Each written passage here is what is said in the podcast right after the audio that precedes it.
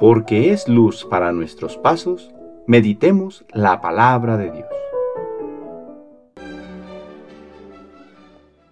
De la segunda carta del apóstol San Pablo a los Corintios capítulo 11 versículos 18 y 21 al 30.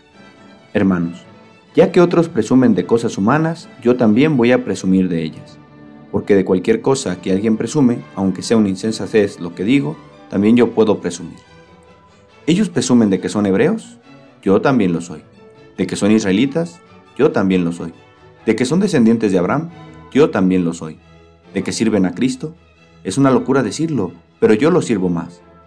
Yo les gano en fatigas y cárceles, y les gano con mucho en azotes y en peligros de muerte.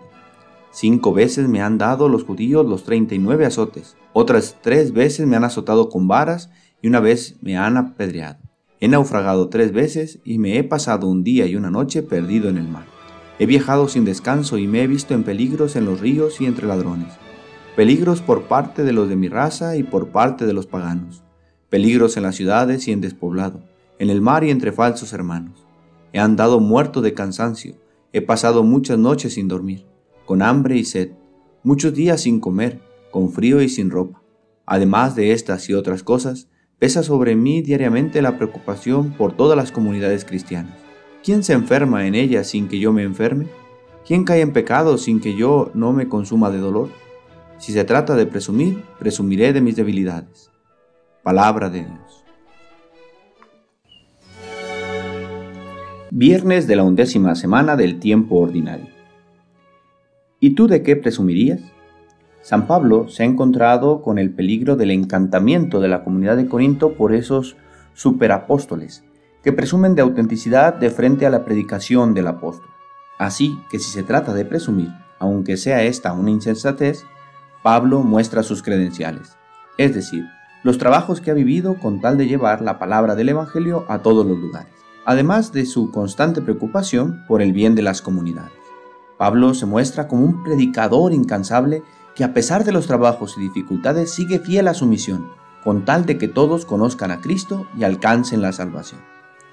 Pablo, como dice el Evangelio de hoy, ha ubicado muy bien su tesoro, el reino de Dios que nos ha mostrado Jesucristo, y que busca construir incansablemente, porque donde está tu tesoro, ahí está tu corazón.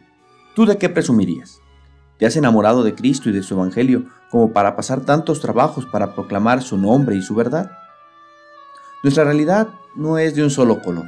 En ella encontramos hombres y mujeres enamorados del Evangelio de Cristo que viven constantemente la búsqueda de que sus familias y los que están a su alrededor lo conozcan, con muchos esfuerzos y a veces sin mucha comprensión.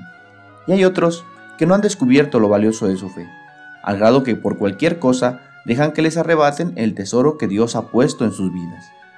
Aprendamos de Pablo su celo por la palabra de Dios y que nuestra entrega por el Evangelio y hacer la vida se vuelva constante. El Señor esté con ustedes. La bendición de Dios Todopoderoso, Padre, Hijo y Espíritu Santo, descienda sobre ustedes y les acompañe siempre.